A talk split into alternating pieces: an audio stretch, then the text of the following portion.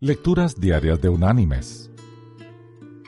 La lectura de hoy es tomada del libro de los Hebreos.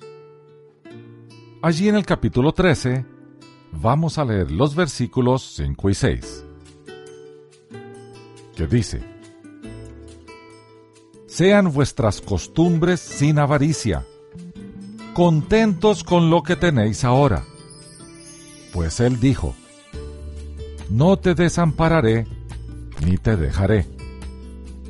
Así que podemos decir confiadamente, el Señor es mi ayudador, no temeré lo que me pueda hacer el hombre.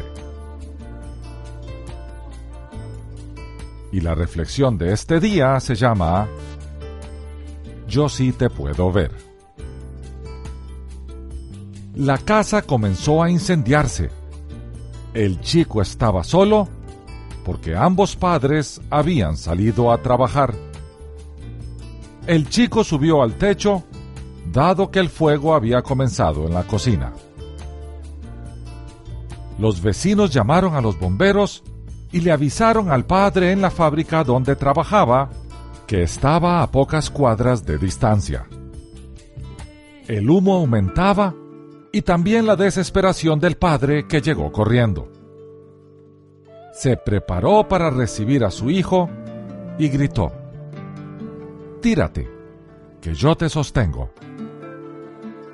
No, no, no me puedo tirar porque no te veo. No sé dónde estás, replicó el hijo.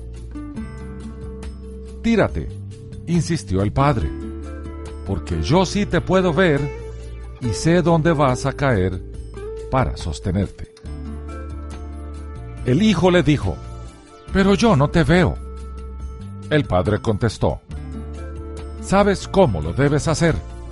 Cierra los ojos y lánzate. El niño dijo, Papi, no te veo, pero allá voy. Y cuando el niño se lanzó abajo, lo recibió su padre. Entonces el padre lo abrazó y lloró junto con el hijo. Estaban juntos y muy contentos. El hijo entonces le dijo con gran emoción, Papi, qué bueno es saber que estás allí, aunque no te vea. Mis queridos hermanos y amigos, ¿Cuántas veces en nuestras vidas atravesamos por momentos de incendio? ¿Cuántas veces sentimos que aquello sobre lo que habíamos fundado nuestras expectativas se comienza a desvanecer y nada de lo que hacemos lo puede sostener?